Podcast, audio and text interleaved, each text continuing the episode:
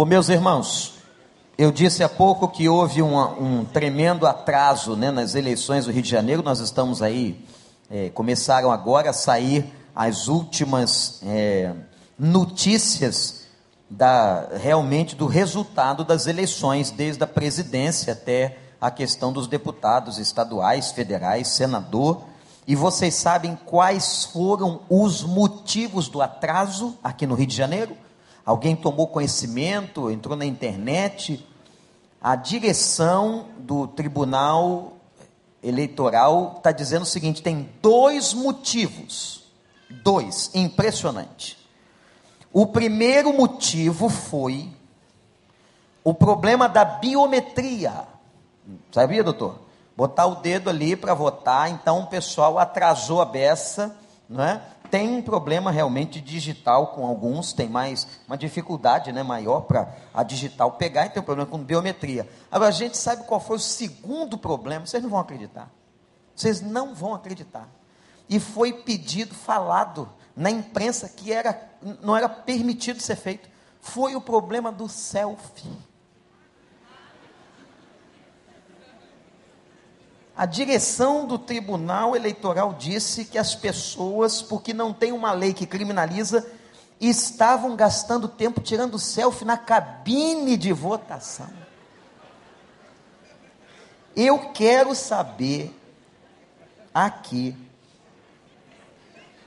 você diante da presença do Senhor, na casa de oração, se você pode dizer para mim, se há alguém aqui que fez selfie na cabine de votação, levante a sua mão agora, que eu quero saber. Teve uma irmã lá atrás, que abaixou rapidinho, quem mais? Tem outra ali. Tem mais? Levante sua mão. Deus te perdoe, Deus te perdoe. Hein? Agora, gente, que coisa doida, vocês estão ficando loucos. Esse negócio de selfie virou uma tara, um troço esquisito.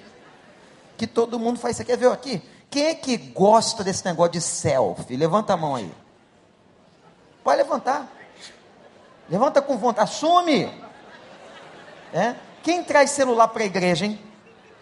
Quem é que traz celular para dentro do templo? Pega. Agora eu quero que você pegue. Pega o celular. Pega o celular. Bota o código.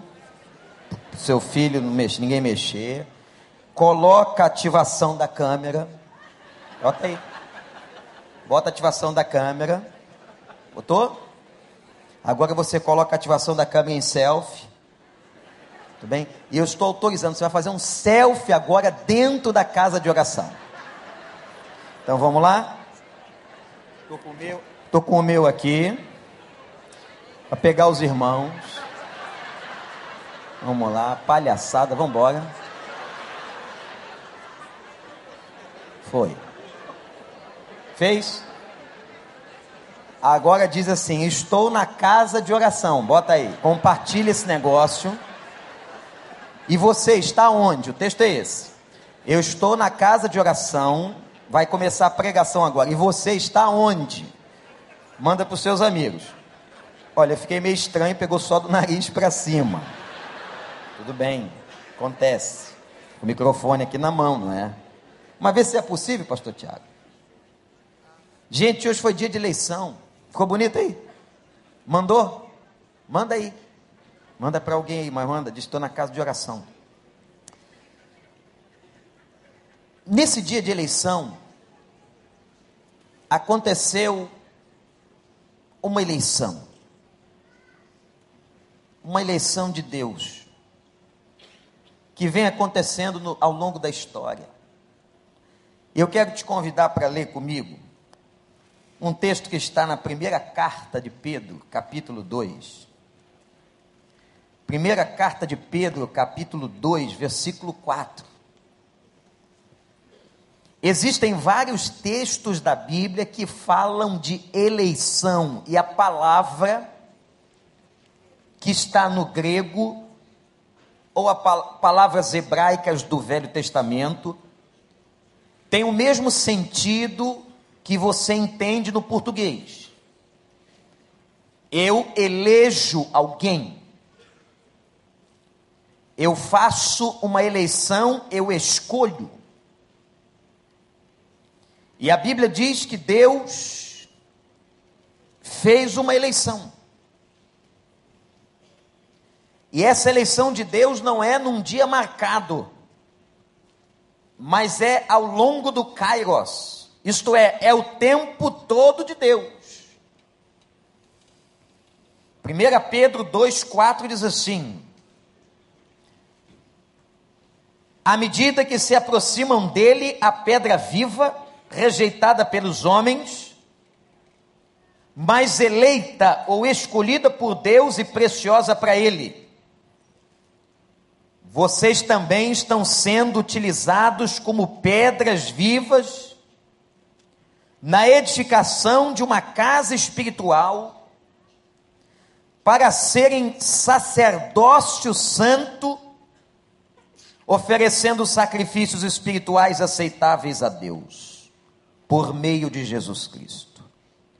Pois assim é dito na Escritura: Eis que ponho em Sião uma pedra angular, escolhida, eleita e preciosa, e aquele que nela confia jamais será envergonhado. Portanto, para vocês, os que creem, esta pedra é preciosa. Mas para os que não creem, a pedra que os construtores rejeitaram tornou-se a pedra angular e pedra de tropeço e rocha que faz cair.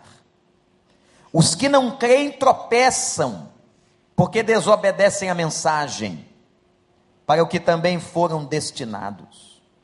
Vocês, porém, são geração eleita, sacerdócio real, nação santa, povo exclusivo de Deus para anunciar as grandezas daquele que o chamou das trevas para a sua maravilhosa luz. Antes vocês nem sequer eram povo, mas agora são povo de Deus. Não havia recebido misericórdia, mas agora a receberam. Louvado seja o nome do Senhor. Que texto, hein, gente? O texto aqui fala da eleição de Deus. Deus elegeu. Deus escolheu. Deus designou duas coisas. E eu quero que você possa anotar no seu coração a eleição de Deus. Primeiro o texto declara que Deus elegeu Jesus Cristo como pedra viva. Impressionante esse texto, irmãos. E por quem está escrevendo esse texto? Quem é a quem é atribuída a autoria dessa carta? Quem? Pedro. Vocês lembram do discurso e do diálogo de Pedro com Jesus numa cidade do norte de Israel chamada Cesareia de Filipe. Cesareia de Filipe, quem já visitou aquela região, tem uma verdadeira muralha de pedra. Uma pedra magnífica. Uma pedreira fantástica por isso fica muito fácil entender o diálogo de Jesus com Pedro. Diálogo, inclusive, que criou um cisma no meio do cristianismo. Porque os católicos romanos dizem que nesse diálogo está a base do papado. Quando, na verdade, a nossa interpretação do texto é outra. Porque o diálogo foi o seguinte: Jesus perguntou aos discípulos: Quem os homens dizem que eu sou? E aí os discípulos responderam: Uns dizem que tu és um profeta, outros dizem que tu és Elias, João Batista, e ele pergunta: E vós? Quem dizeis que eu sou? Quem sou eu para vocês? E naquele momento, Pedro, tomado pelo Espírito de Deus, diz assim: Tu és o Cristo, filho do Deus vivo. Jesus então declara: Pedro, tu não declaraste pela carne e pelo sangue. Quer dizer, você não fez uma declaração humana, mas espiritual. E eu agora te digo: o nome Pedro significa pedrinha, pedra pequena. E Jesus diz: Pedro, tu és pedrinha.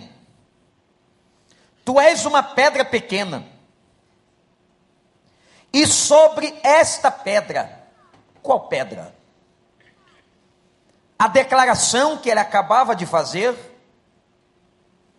a declaração onde ele afirmou que Jesus era o Cristo, o Messias, o prometido de Deus. Pedro, tu és uma pedrinha, mas sobre esta pedra, sobre esta declaração, eu edificarei a minha igreja.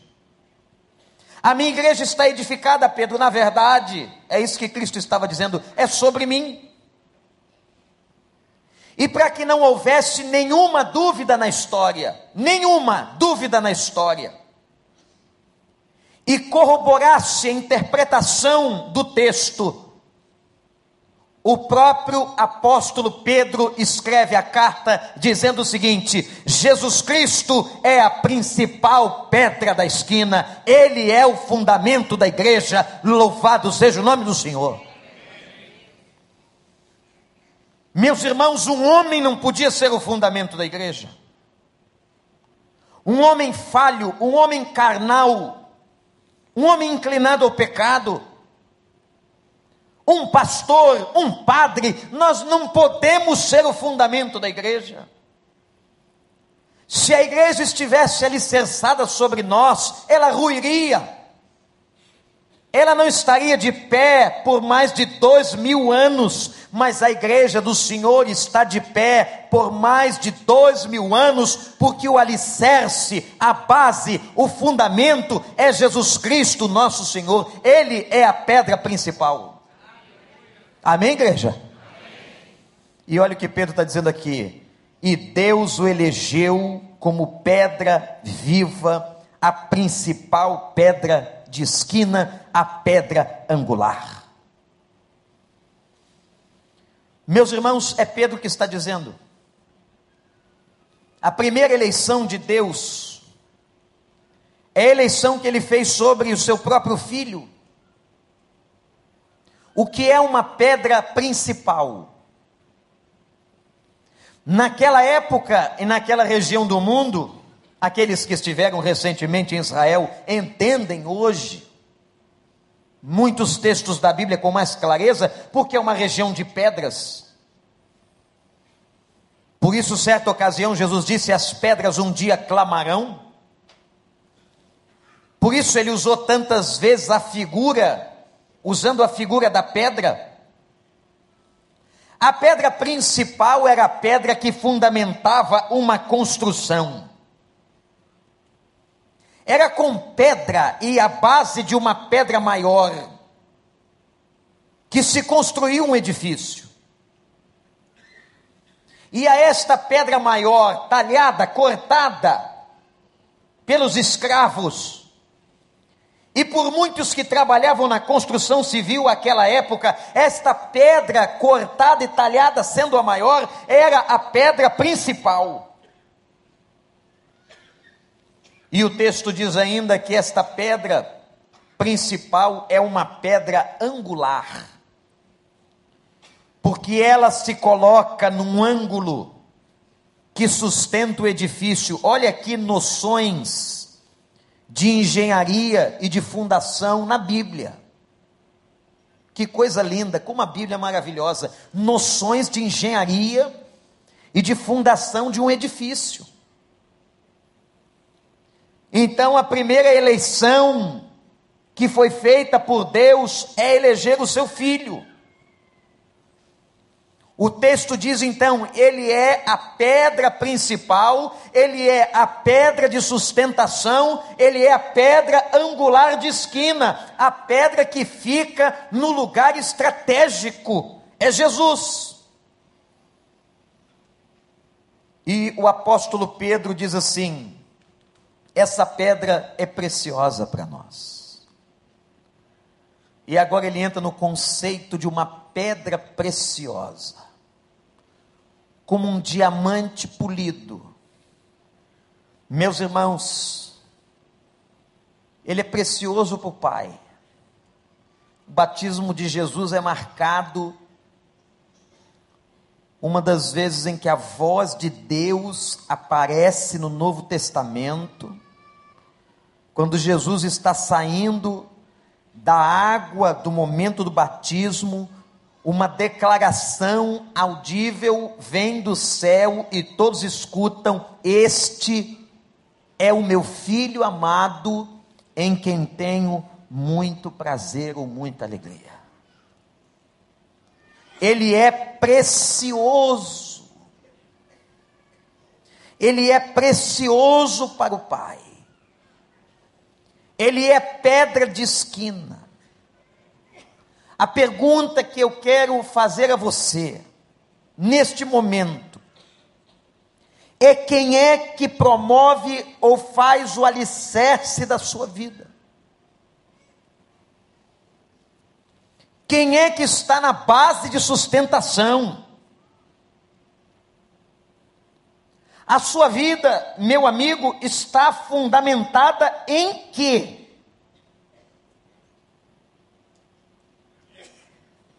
E nós temos muitas respostas para essa pergunta. Como, por exemplo, há pessoas que fundamentaram a sua vida no dinheiro. O dinheiro é a base de sustentação. O dia que elas perdem o dinheiro, elas perdem a base e há muito suicídio de pessoas pelo mundo inteiro que perderam fortunas, que perderam dinheiro em bolsa de valores, em aplicações financeiras, que perderam negócios, que perderam empresas. E eu me lembro de um empresário há uns anos atrás em nossa igreja, que chegou à nossa igreja, não era membro, e disse: Pastor, eu perdi tudo naquela crise do plano Collor, e ele declarou: A minha vontade é me matar, tirar a minha vida, porque eu não sei o que vai ser de mim. Eu disse: É porque a sua vida está fundamentada, está licenciada em cima do dinheiro. Há outros que fundamentam a sua vida no poder. Tem pessoas que hoje vão dormir no desespero porque não alcançaram o pleito eleitoral. E muitos estão colocados, irmãos, sem dúvida, não é porque querem ajudar o Brasil, mas por causa de uma sede de poder, de uma sede de governar. E tem pessoas hoje à noite que não vão alcançar o objetivo e o edifício vai desmoronar. Tem outros que colocaram sua vida em cima do conhecimento. Como é que se derruba uma pessoa em que toda a sua vida está alicerçada em cima do conhecimento acadêmico? Quando chega uma enfermidade, ou um médico chega diante da família e diz assim: a ciência não tem o que fazer por você. E aí ele percebe que tudo que ele construiu, que tudo aquilo que ele acreditou, que todas as saídas científicas não são capazes de resolver o seu problema de saúde e que ele pode morrer em algumas horas. Sobre o que está fundamentada a sua vida? Há muitos jovens e adolescentes que fundamentam sua vida nos prazeres deste mundo. E é por isso que eles precisam das baladas toda noite, toda sexta, todo sábado, das festas, das orgias. Porque a vida está alicerçada em cima dos prazeres da carne. Onde está alicerçada a sua? Está sobre o dinheiro? Está sobre o poder? Está sobre o conhecimento acadêmico que você adquiriu a vida inteira? Está sobre os prazeres deste mundo?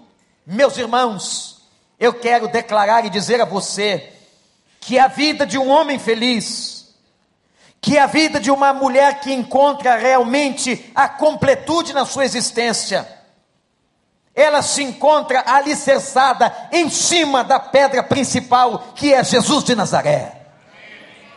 Ele é a nossa pedra, Ele é a nossa alegria, Ele é a nossa vida, Ele é a nossa força.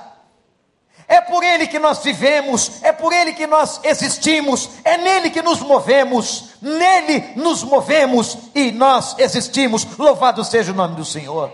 E aquele que está alicerçado em Cristo jamais se decepciona, jamais tem vontade de suicidar-se, jamais, meus irmãos, porque aquele que está alicerçado em Cristo entende a vida, entende os projetos de Deus e está firme na palavra da verdade. Jesus é o alicerce da sua vida, é da sua. Louvado seja o nome do Senhor. E Pedro está dizendo aqui: é Ele que é pedra.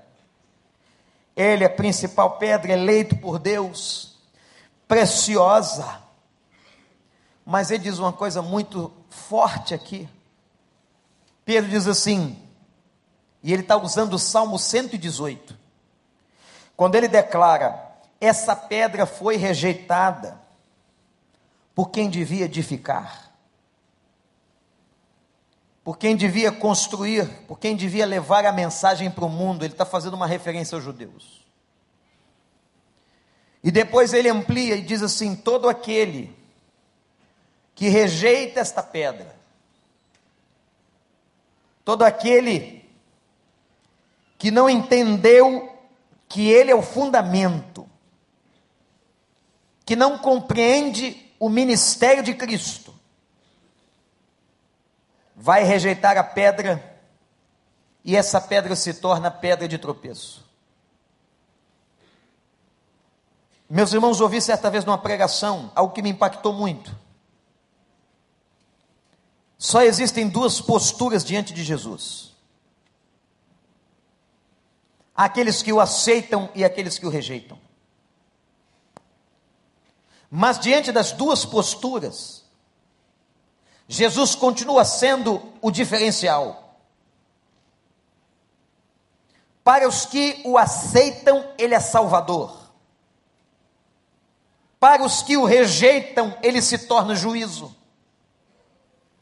Ninguém fica impune diante de Jesus.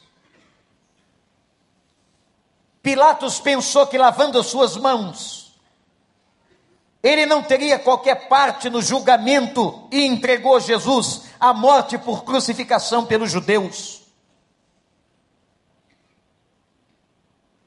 Mas ninguém pode lavar as mãos, ninguém fica impune. Todos nós só temos dois caminhos. Ou você aceita Cristo, a sua mensagem, se torna dele amigo e servo, ou você se opõe a ele, e ele se transformará para você como pedra de tropeço e juízo. Quanta gente no mundo rejeitando o Senhor. Eu disse hoje pela manhã à igreja, meus irmãos, o choque de muitos de nós que recebemos pela internet, pelos meios de comunicação, pelas redes sociais, as cenas de cristãos que estão sendo massacrados na Síria e no Iraque. Que coisa chocante quando aqueles mensageiros tomados por um radicalismo religioso cego colocavam as pessoas deitadas fuzilavam as pessoas, arrancavam a cabeça de crianças, arrancaram a mandíbula de uma menina, fizeram uma cruz e cravaram a cruz pela boca de uma outra moça que se dizia cristã. Pessoas sendo crucificadas, barbaridades como nunca se viu. E meus irmãos, nós olhamos para aquilo, e eles jogavam sobre os corpos das pessoas crucifixos, como se dissessem: está aí, está aí a tua derrota, a derrota da tua fé, a derrota do teu Deus. Mas eles não entenderam, eles não compreenderam, eles talvez não saibam ou não queiram saber que um dia eles se sentarão na frente do juiz. Eles vão sentar na frente do juiz, e não é um juiz dessa comarca ou daquele estado, mas eles vão sentar na frente do juiz, do Senhor dos Exércitos, que vai questionar a eles: o sangue dos meus filhos chegou até a mim, o seu clamor, como chegou um dia o sangue de Abel, e eles vão ter que pagar e vão ter que ajustar conta perante o Deus dos exércitos, irmãos. E eles também não sabem que, meus irmãos e amigos, aquele momento nunca foi e não é o fim daquela gente, mas é o momento da vitória, do renascimento, da vida nova, daqueles que estão já ressurretos na presença de Jesus. Aqueles irmãos estão vivos aqueles irmãos estão vivos, glorificados e receberam a palavra, ouvindo: Vinde, benditos de meu Pai. Bem-aventurados e felizes os que são perseguidos por causa do meu nome, porque eles herdarão o reino. O reino é deles, o reino é destes de gente de coração limpa, gente de mão limpa, gente de consciência com Deus, gente que entregou o coração a Jesus, gente que está com a vida firmada na pedra angular, na pedra principal. Essa gente está livre, essa gente está salva. Onde está fundamentada a tua vida, meu amigo? No dinheiro, no poder, na beleza, nas coisas efêmeras, não coloca a tua vida nisso não, coloca a tua vida em Jesus Cristo, aquele que é a pedra principal. Deus o elegeu para ser o nosso Salvador. E ele salva. Você crê nisso? Então repete: Jesus Cristo salva. De novo, Jesus Cristo salva. Jesus Cristo salva. Ele salva o homem em todos os níveis ele salva das suas mazelas físicas, ele salva das suas mazelas emocionais, ele salva o homem dos seus cativeiros, ele salva o homem da sua miséria interior, mas ele salva o homem para a eternidade. Não adianta matar a gente, não adianta perseguir, não adianta esquartejar. Foi como Nero, quando ele matava cristãos na década de 60, e quando ele viu que quanto mais ele matava os crentes, mais crentes aparecia. Ele disse assim: o sangue dessa gente parece semente. Quanto mais a gente mata, mais aparece. Louvado seja o nome do Senhor. Veio da boca da pedra, da boca do morto, da boca daquele que clamava, veio a afirmação de que nada pode nos destruir, nada pode nos deter, igreja nós somos igreja vencedora, nós somos igreja do Senhor, nós somos a igreja do nosso Deus. Nem a vida nem a morte poderá nos separar do amor de Deus que está em Cristo Jesus.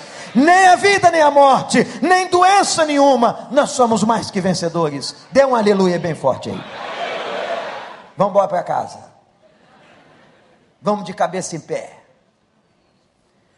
Os caras pensam que vão nos derrotar. Não tem aquela música que a gente canta, pastor, que tentam nos destruir, pensando que vão destruir nossa fé, entulhem os nossos poços, gente que persegue a igreja, que persegue um crente, pessoas que levantam-se para colocar leis para tapar a boca dos cristãos, proibições no mundo inteiro.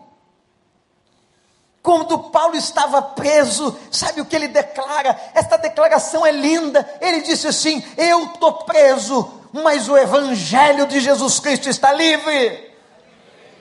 E ele continuará sendo propagado, nada nos detém, ninguém nos detém, meus irmãos, porque nós estamos firmados em cima da pedra principal de esquina, daquele que é o sustento e sustentador da nossa vida, Jesus Cristo.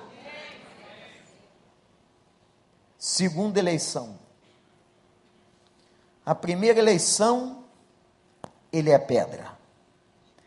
A segunda eleição, você é o edifício.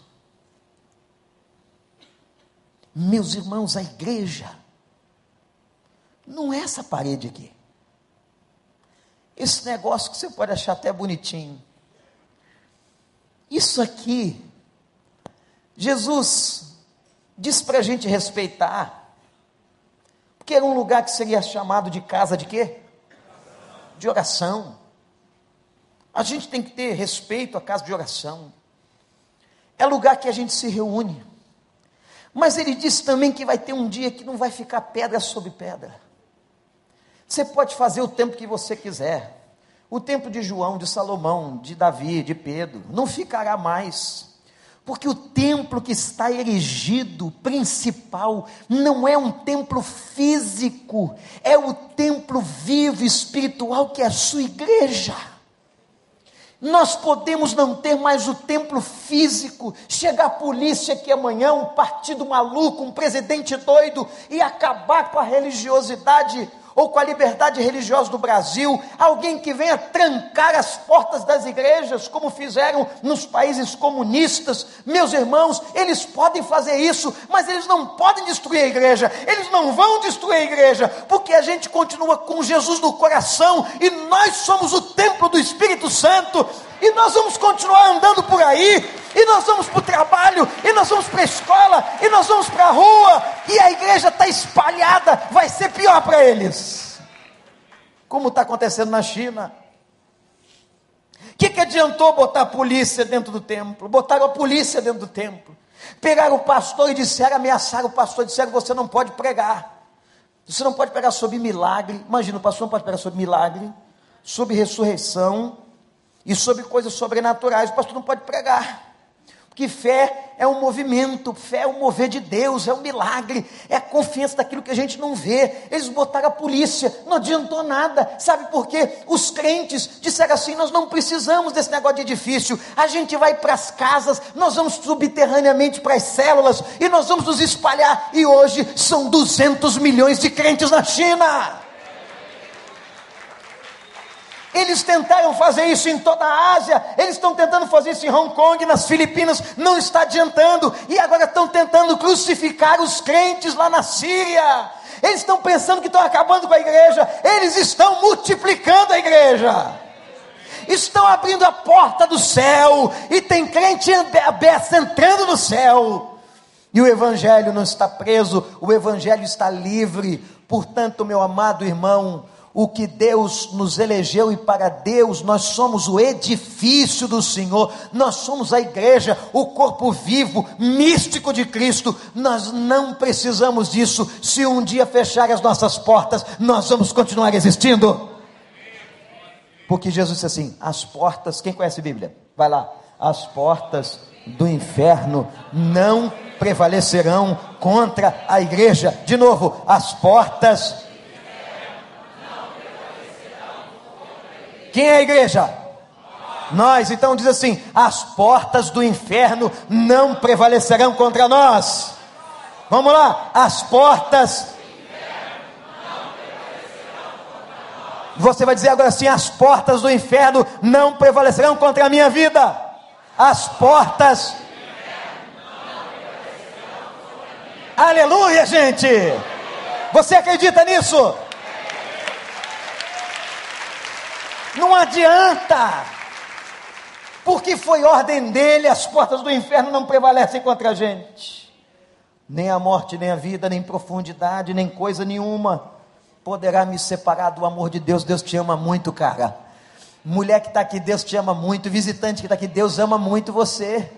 Deus ama você demais, Ele deu o seu Filho para que todo aquele que nele crê não pereça, mas tenha o que, gente? A vida eterna em Cristo Jesus, nosso Senhor. Eleição, teve eleição hoje, o mundo não sabe. Muita gente não sabe que a principal eleição da história continua andando a eleição de que você é pedra viva desse edifício de Jesus. Quem é o fundamento? Cristo. Quem são as paredes? Eu sou um tijolo, você é outro.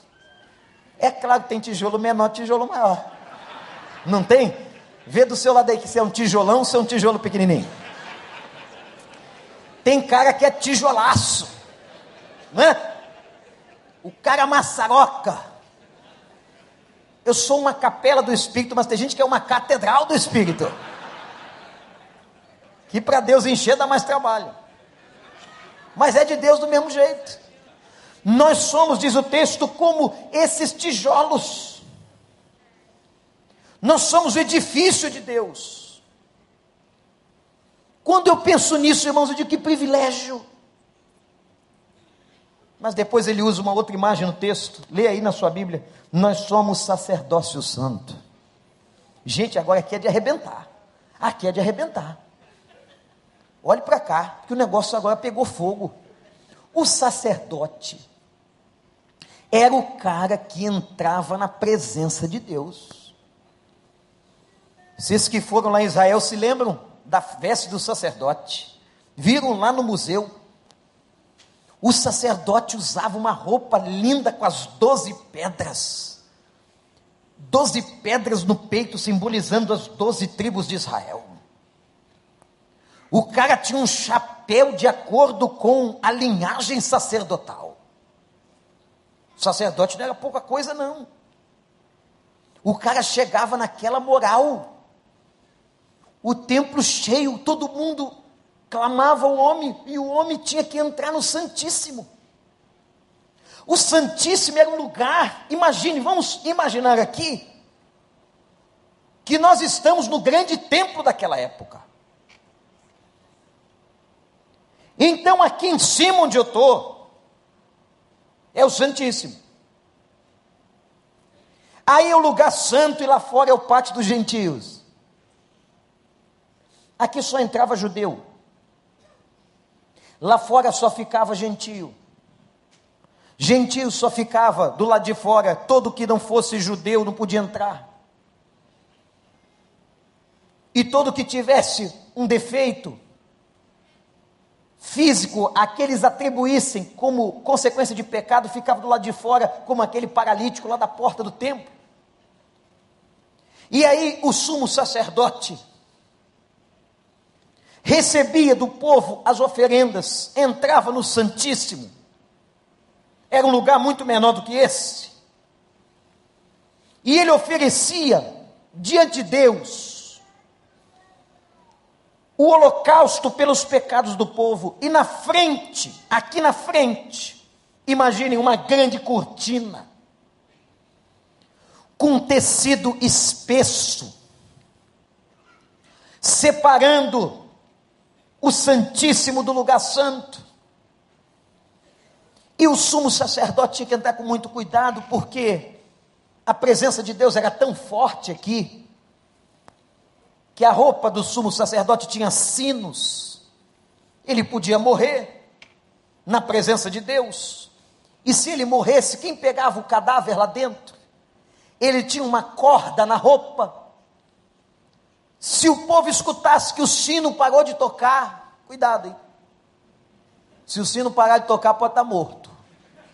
O sino parou de tocar, o cara pode ter morrido lá dentro, eles puxavam a corda e traziam o corpo para fora. Meus irmãos, só que aconteceu um negócio na nova aliança. Aconteceu um negócio no Novo Testamento, quando a gente lê a Bíblia, que é um negócio lindo, simbólico, fantástico, espiritual. A Bíblia diz que no momento em que Jesus estava crucificado na cruz, naquele momento que ele pagava os nossos pecados, a Bíblia diz que houve um terremoto tremendo e aquele véu do templo, aquela cortina espessa que separava aí do lado de cá o Santo do Santíssimo, o lugar que ninguém podia entrar. Aquela cortina se rasgou de cima a baixo, ela foi rompida, e agora todas as pessoas da terra, judeus e gentios, podem entrar aqui para falar com Deus. E o Senhor diz assim: vocês agora são sacerdócio santo, louvado seja o nome do Senhor. Aleluia. Você pode entrar na presença de Deus, você pode fazer pedido de oração. Você não precisa mais de sumo sacerdote, você não precisa de pastor, você não precisa de padre, você não precisa de bispo. Você pode hoje entrar na presença de Deus. Basta ter um coração sincero, quebrantado, ir a Deus, se ajoelhar na presença de Deus e Deus te ouvirá. O véu que separava, hein? O véu que separava não separa mais, gente. Louvado seja o Senhor. Não tem mais separação, não tem mais santíssimo, e agora toda pessoa na terra, gentios ou judeus, podem entrar na presença dele. Louvado seja o seu nome. Sabe o que o texto diz? Olhe para mim. Você agora é sacerdote. Além de você poder entrar tinha uma outra função interessante do sacerdote: o cara pedia pelos outros. A palavra pontífice é a mesma palavra para sacerdote. Pontífice é o construtor de pontes. Sabe o que significa? Que você hoje é uma ponte do homem a presença de Jesus. Quem leva as pessoas à presença de Jesus não são os anjos. Quem apresenta Jesus, quem prega boas novas, é ponte daquele coração à presença de Jesus. Você é sacerdócio eleito pelo Senhor. Amanhã você tem que levar aquele cara do seu trabalho, da sua universidade, aquele vizinho. Você tem autoridade espiritual. Você é sacerdote para levar aquela pessoa na presença de Deus. Nós somos sacerdócio. Nós somos edifício ele termina dizendo assim: geração eleita, sacerdócio santo. Ô gente, sabe quem foi eleito essa noite? Eu e você. E sabe quem votou na gente? Ele, cara. Tu já pensou, esses caras não entendem nada. Os caras ficam atrás do voto da gente. Que coisa de doido! E Deus foi na urna hoje e disse assim: Eu escolhi você. Eu estou elegendo você. Eu quero você. Eu amo você. Você é meu. Eu fiz você por criação. Agora eu quero ter você por salvação. Gente, quem foi eleito hoje à noite fomos nós. O Senhor me elegeu. E o Senhor não faz acepção de pessoas. A Bíblia diz que a vontade de Deus é que todos sejam salvos, todos são escolhidos. O problema é que tem gente que não escolhe a Ele. Eu estou à porta e bato. Ele está escolhendo gente que está dizendo assim: Eu não quero Deus. Eu não quero. Eu fecho a porta. Eu fecho a porta agora. Eu fecho a porta hoje, mas ele continua batendo. E diz a Bíblia: se alguém ouvir a minha voz e abrir a porta, eu vou entrar na sua casa, eu vou cear com você. Eu estou aqui, eu elegi você, você foi escolhido por Deus. Não pensa que Deus, ah, Deus só escolhe o pastor Vander, o pastor fulano, o diácono tal, o missionário tal. Não, Deus escolheu a minha, você ele escolheu a todos nós. Você já aceitou? Você já abriu a porta? Você já disse, eu sou eleito de Deus. E olha como é que ele termina. Vocês são meus. Povo meu, versículo 10, olha para o versículo 10. Gente, esse negócio arrebenta com a gente. Versículo 10. ele vai dizer: vocês são povo meu. Vocês antes sequer eram povo, mas agora, mas agora são povo de Deus.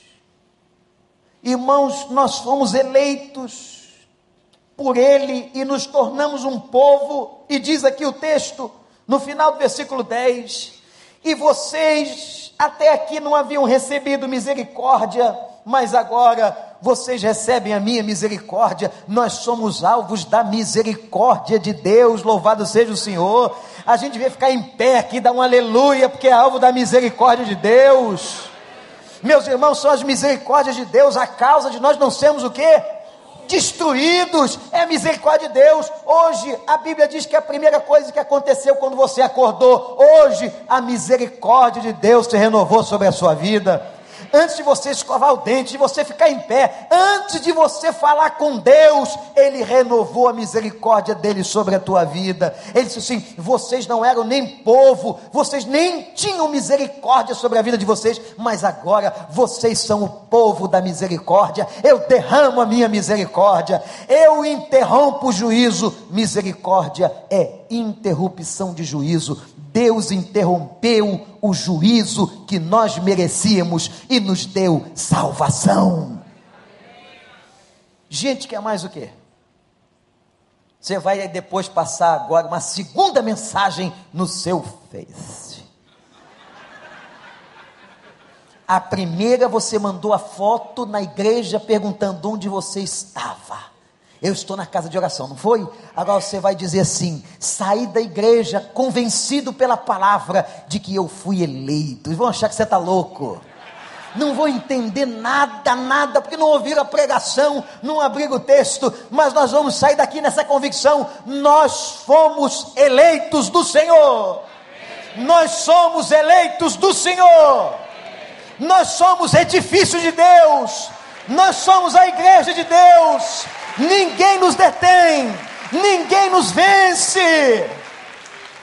E se você ainda não recebeu, o edifício está fundamentado em outra coisa, cara, sai dessa, sai correndo e diz assim: Eu quero ficar em cima dessa pedra, essa pedra fundamental é que salva, esse tal de Jesus é que salva, esse negócio aí não salva, não. Me dizem aqui, sabe o que está acontecendo com o islamismo? Olhe para mim.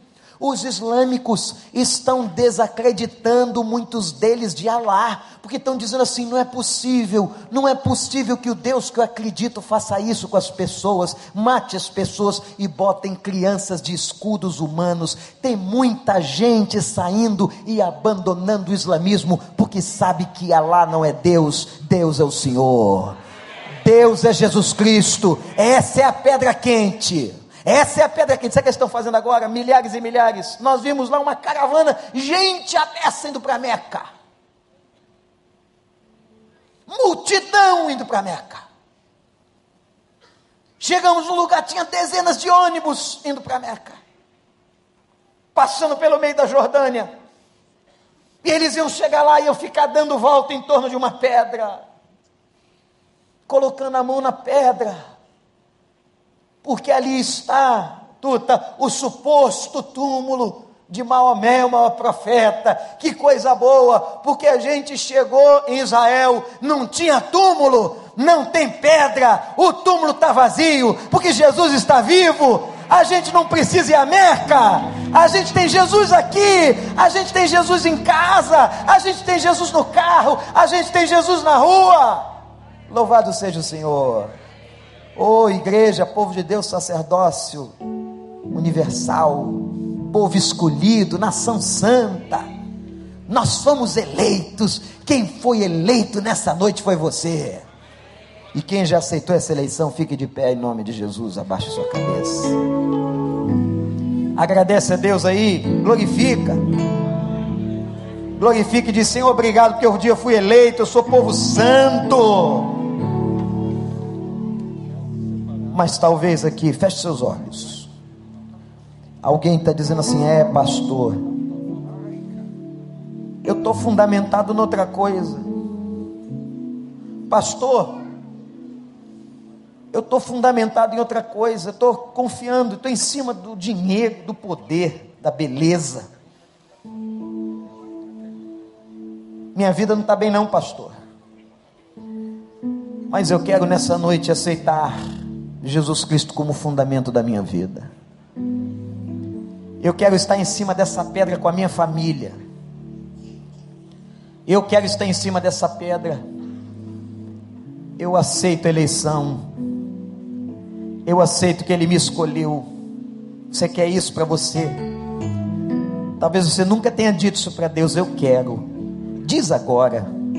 E se você está dizendo isso agora, diz: Eu quero o Senhor. Eu quero que Jesus seja a pedra da minha vida. Levante a sua mão, porque eu vou orar pela sua vida. Você está dizendo isso agora, Deus abençoe. Deus abençoe, Deus abençoe. Você que nunca disse, talvez frequente igreja, talvez você conheça muitas religiões, mas você nunca disse isso. Você nunca declarou: Ó oh Deus, ó oh Deus, eu quero que Jesus seja o fundamento da minha vida. Diz isso agora para ele. Levanta a sua mão, porque eu vou orar por você. Que Deus te abençoe. Oh, coisa boa. Deus abençoe. Deus abençoe. Eu queria orar por você, pela sua casa, pela sua família. Você que está angustiado, triste, deprimido. Você que está sentindo vazio. Você que está precisando desse amor, dessa misericórdia. Você que quer se sentir eleito. Vem aqui na frente eu vou interceder por você. Não saia daqui sem aceitar essa eleição. Você foi escolhido por Deus. Venha dizer: Eu aceito essa eleição. Deus votou em mim, confiou em mim, me mandou misericórdia. Eu quero receber tal misericórdia. O fundamento da minha vida a partir de hoje é Jesus. Graças a Deus. Podem vir. Sai do seu lugar. Eu vou interceder pela sua casa. Pode sair do seu lugar e vem aqui. Aleluia. Vamos orar. Eu quero dizer para você que você foi eleito pelo Senhor. E que hoje à noite, mediante a tua pública profissão de fé, aceitando essa eleição, que o Senhor vai tomar conta da tua vida e da tua casa. O Senhor destrone agora tudo que não vem do Senhor. Senhor, limpa dessa vida todas as coisas. Tira qualquer obra maligna. Tira, Senhor, qualquer atuação perversa dos homens. Qualquer trauma, Senhor. E que nesse momento eles estejam escutando o sussurro do céu. A tua voz dizendo: Filho, filho, eu amo você eu te escolhi. Eu vou liberar misericórdia sobre a tua vida. Deus fala com eles. E que saiam daqui fundamentados em Cristo, sabendo que foram eleitos e que o Senhor quer a salvação deles. Ó Deus, escreve esses nomes no livro da vida. E que voltem transformados para suas casas hoje, Senhor. Diferentes, alegres que vençam, Senhor, a depressão e que, ó Pai, a partir de hoje sejam novas criaturas em Cristo Jesus. Toma conta, Senhor. Eu os entrego no teu altar. Nós, igreja, povo do Senhor, entregamos ao Senhor como sacerdotes essas vidas aos teus cuidados. Pelo nome do sumo sacerdote Jesus Cristo e todo o povo de Deus diz: Amém